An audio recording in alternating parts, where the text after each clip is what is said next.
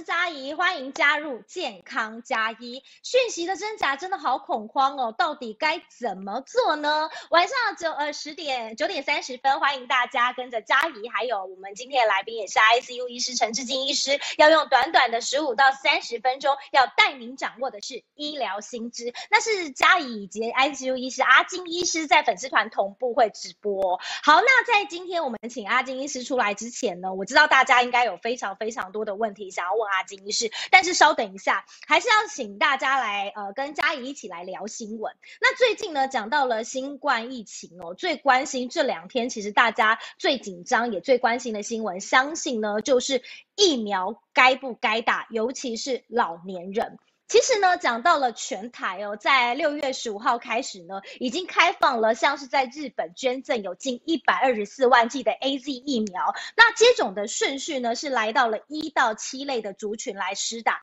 那其中呢，又是以七十五岁以上的呃长者，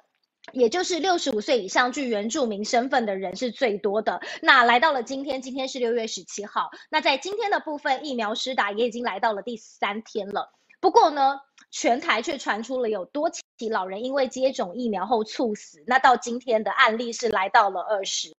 那死因的部分呢，是不是就是跟接种疫苗有关系呢？是有待厘清的哦。为了这个问题哦，长辈对疫苗的接种产生了疑虑。但是呢，根据平面媒体的报道，其实呢，他们也呃问了，因为电呃有一个呃国内知名的权威医师，就是台大儿童医院感染科的李炳颖医师，他今天呢，他是接受了电台节目的专访。其实呢，他也针对了这个问题呢，提出了是七大重点。这七大重点有哪七大呢？包括了第一点。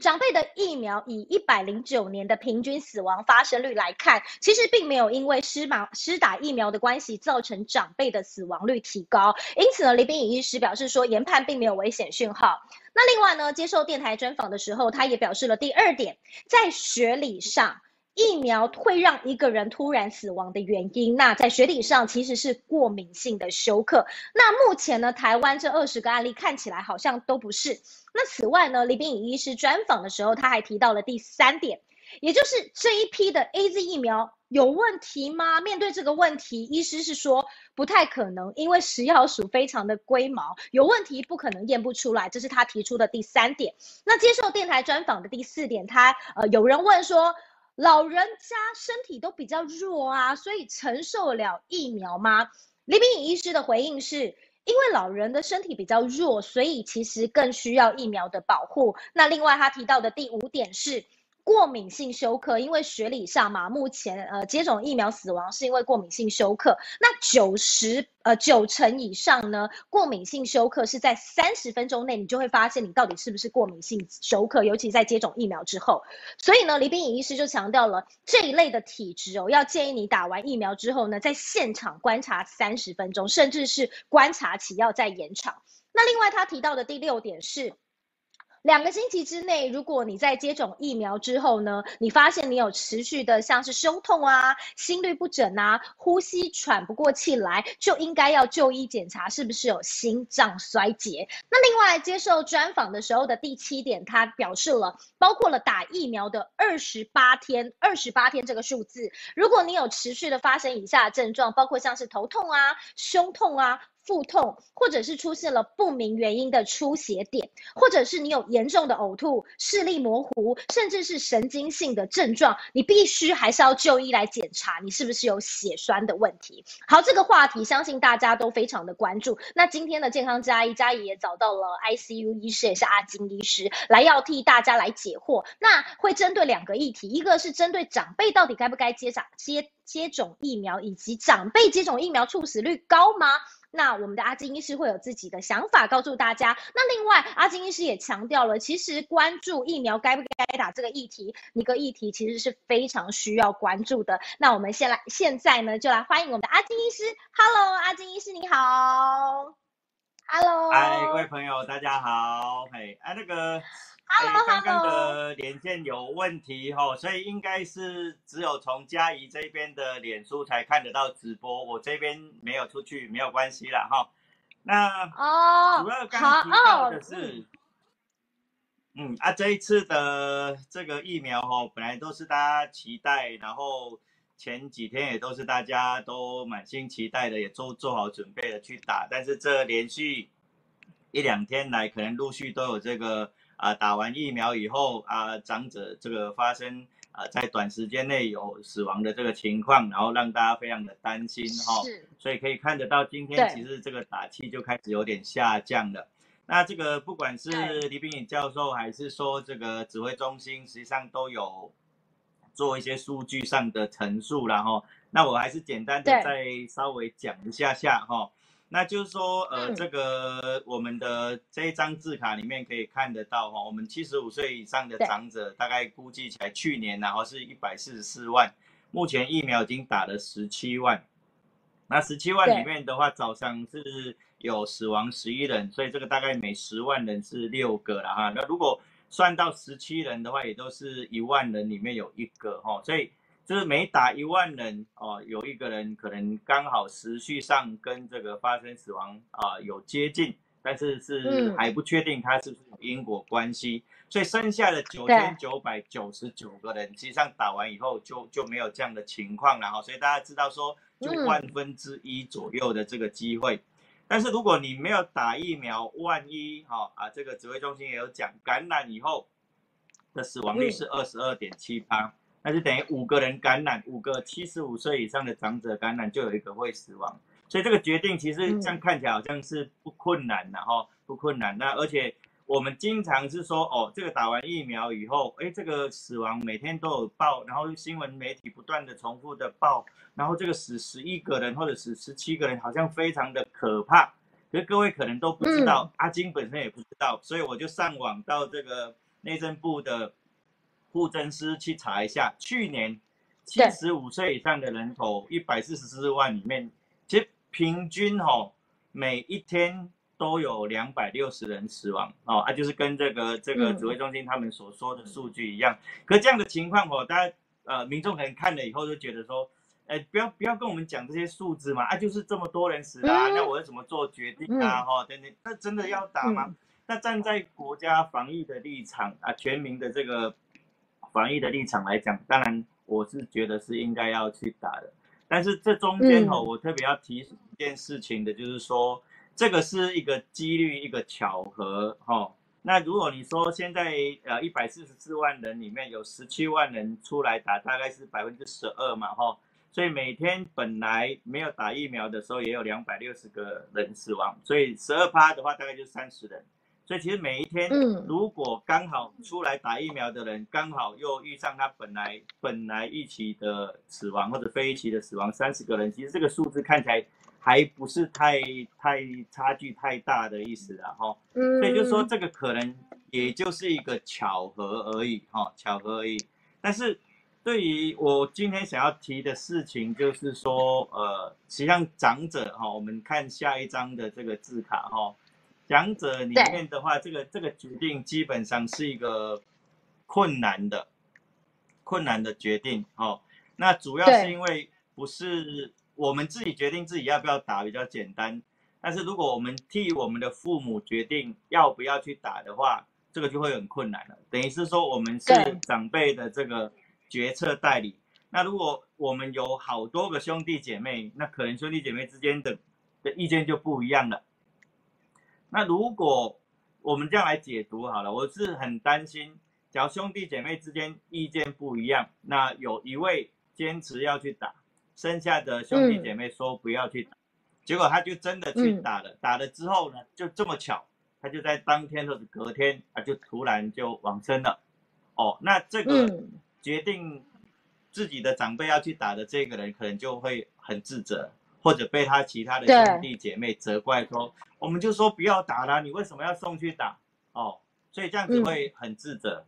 好，那第二个情况是这样子，假如。好，我我就主张要去打的，那我输了啊！我的我的哥哥姐姐都说不要打，哦啊，他们赢了，我就就就就顺着他们不去打，啊，结果不巧疫情到这边来了，然后我们的长辈就被传染了，然后感染了之后，各位知道五分之一会往生嘛，吼，对对，那时候我又怪我的姐姐们、哥哥姐姐们，为什么你们你们不让他去打？好，所以这个本身是一个困难的决定。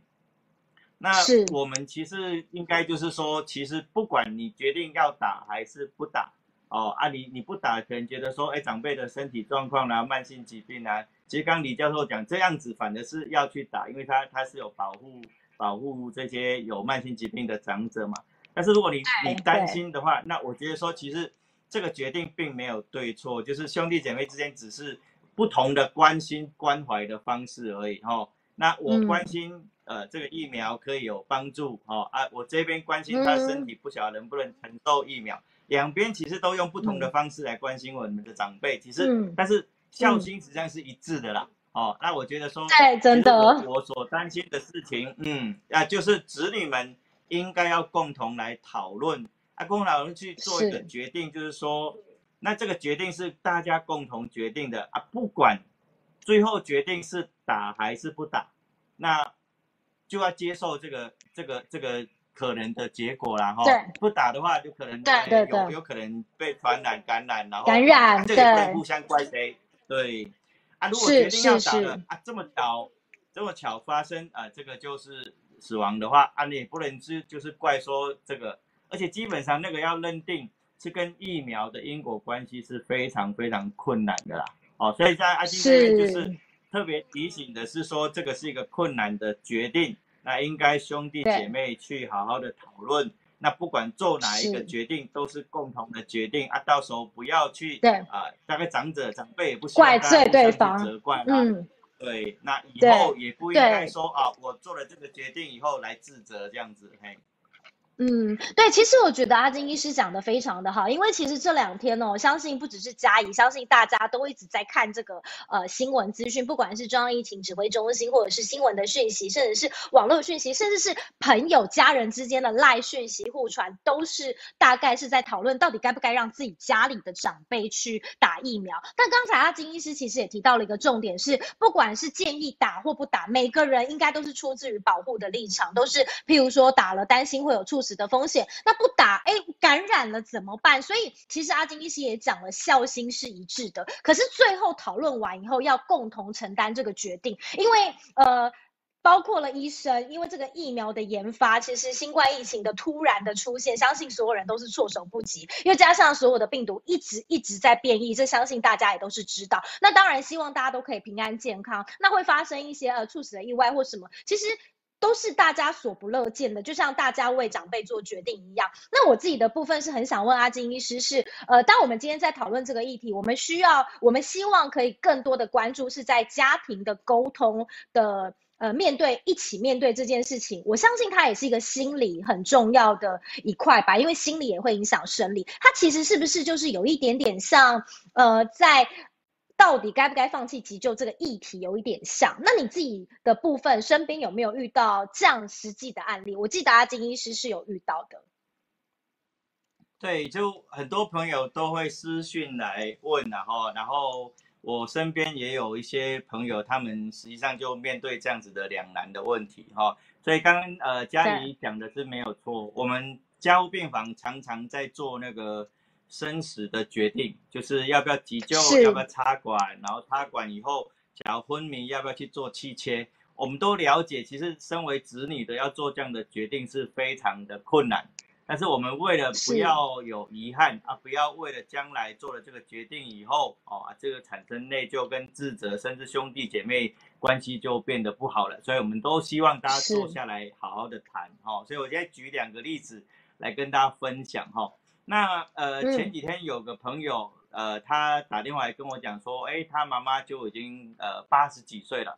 哦啊他跟这个哥哥两个人是决定他们了解这个疫苗的好处，是希望妈妈去打，好啊妈妈也同意，但是跟这个妈妈一起住的弟弟就说不要给他去打，哦所以他们就就活生生的就是面对这样的问题啦，所以那那我想说这个是在诶这这几天媒体还没有播之前。还有媒体就已经播了这个有有这个死亡猝死的情况底下，我我看他他弟弟可能讲话就更大声一点，说我就是说不要去了嘛哈。所以我想说这个情况，我我的建议，我给他的建议就是说，没有人有办法去替你们去做什么决定，我只能站在说广大的这个民众，这个七十五岁的族群，不管是国内、全世界都是这样子建议哦。那也打了非常多的人，那发生的几率也非常的小。那甚至是说，这个实际上是跟现在的这个刚我们讲的数字里面，这个都是巧合的可能性是非常的高啊。即使真的发生，国家也都会仔细的去调查了解有没有这个因果的关系哦啊。但是就是最重要的，他我是建议他啊，兄弟姐妹一定要坐下来好好的谈啊。他他就得到了一个非常关键的事情，就是说哦，那我知道了。不管我们做哪一个决定，其实都有它的风险啊。我们做完的这个决定，我们就是共同兄弟姐妹一起做的，然后我们一起听哦。那其实就是说，即使真的发生了打完疫苗以后短时间内死亡，其实大部分现在看起来，包括今天也有有两个已经做完解剖的，其实大部分都还是本来的疾病呐，哦，很难去认定说。跟这个疫苗有关系，刚刚李教授有提过了，跟疫苗比较确定有关系的，就是注射完了以后的过敏性休克，它通常都是发生在半小时内。那剩下超过半个小时以上的，其实都很难认定直接的因果关系。但是要民众去接受这件事情，基本上是很困难。但是我是觉得说，是当你决定要去打疫苗以前，你大家。兄弟姐妹之间一定要先有这样的共识。好，我们决定去打了，那我们就是如果真的发生，我们有心理的建设，哎，可能还是这个自己本身的疾病巧合的发生，不然接下来可能一辈子都会觉得很内疚、很自责。就是早知道我们就不要去打。哦啊，反过来也是一样啊。如果你都决定不要去打的话，那那你就觉得说。真的感染了，我们家也也是认的哦。我们不要就就不要再回头说，哎，早知道我们就应该去打，因为那个时候你想要打，第一个不一定有疫苗，第二个疫情来的时候你真的要去打，等到他打完以后发发挥这个保护的效果，至少至少就两个礼拜以上，那甚至如果要两剂以上的话，可能就是两三个月以后，你才有足够的这个保护跟抵抗力啊。所以我给他的建议大概就是大家坐下来一起谈，然后共同去承担。不管做哪一个选择，我觉得都都是可以的。对，好，那我们听完阿金医师的讲解之后，其实嘉怡有几个小小的感想，就是其实真的很感谢阿金医师，因为其实嘉怡认识阿金医师以呃认识的时间很长了，应该超过六年以上的时间。那会认识阿金医师，当然也是我一直都觉得阿金医师是除了有医师的专业以外，他也会倾听病人方的声音。那他希望的是了解彼此的想法。那呃，我觉得也会请医师来聊这一块，是每个人可能在家庭都要面。对长者到底要打疫苗这个决定，你们家可能没有参考的呃案例或对象，那大家都想知道说，哎，别的家庭怎么做呢？那医师的角度就很好，除了有专业的知识，其实我相信他也有蛮多的家庭会询问他，或许他可以把不同家庭的嗯可能会面临到的问题，然后告诉大家，希望呃帮助大家做正确的判断。那到底判断是对是错？我觉得对错很难请任何人来承担，因为他都有一半一半的风险，他可能不打会感染，那感染了谁负责？好打了，那有可能也会有要承担的风险，该怎么办呢？就像阿金医师建议的，呃。大家一起做这个困难的决定，但是孝心一致，然后共同承担。那另外呢，我觉得刚才阿金医师还讲到一个重点，是以防疫的角度，呃，没有人可以帮你做这个决定，因为每个人都是自己的自主权。但以防疫的角度来看呢，呃，我相信不管是中央疫情指挥中心，或者是多数的医师，以预防怕被感染来看，像比如说李教授也讲了嘛，长辈身体比较虚，其实才需要被保护，所以还是建议大家施打。那到底该不该施打？每个家庭想要承担风险以及长辈的心理有没有排斥？我觉得这是每个家庭状况都不一样，每个人的身体都不一样，所以我觉得很需要大家共同的讨论。谢谢阿金医师。那最后有没有什么想要呃跟大家说的关于疫苗打不打这个问题？跟家庭的沟通。嘿，那个。呃，指挥中心大家都很提供很多的这一些是啊，呃资讯啊，我们但是有可能会在网络上就会接收的很多，或者是在这个社交媒体上面会接受很多不同的声音。那大家应该要有足够的这个能力去辨识，说哪一些是可靠的消息，哪一些可能就是比较没有负责任的消息哈。然后想说应该。还是以指挥中心公布的这些资讯啊，专家学者们公布的这个资讯是比较可靠，而不是你的邻居啦、你的朋友跟你提供的这一些。哦，那这个我们其实防疫真的是要大家一起一起努力的哈啊，这个我们好不容易争取到的疫苗，那如果对大部分的人来讲，这个是有帮助的，其实还是应该啊，这个呼吁大家是是去施打了哈。对，其实呢，阿金医师跟嘉怡在工作上都非常非常的忙碌，但为什么会希望播出时间？因为之前我跟阿金医师也有稍微的聊过，就是礼拜二、礼拜四晚上九点三十分，希望可以播出时间来告诉大家的原因，就是我相信，呃，阿金医师有一个很不错的点，就是他除了站在医生的专业角度，他也希望可以讲解，让大部分的人都听得懂。那怎么去解读这些资讯呢？我觉得可能需要专业。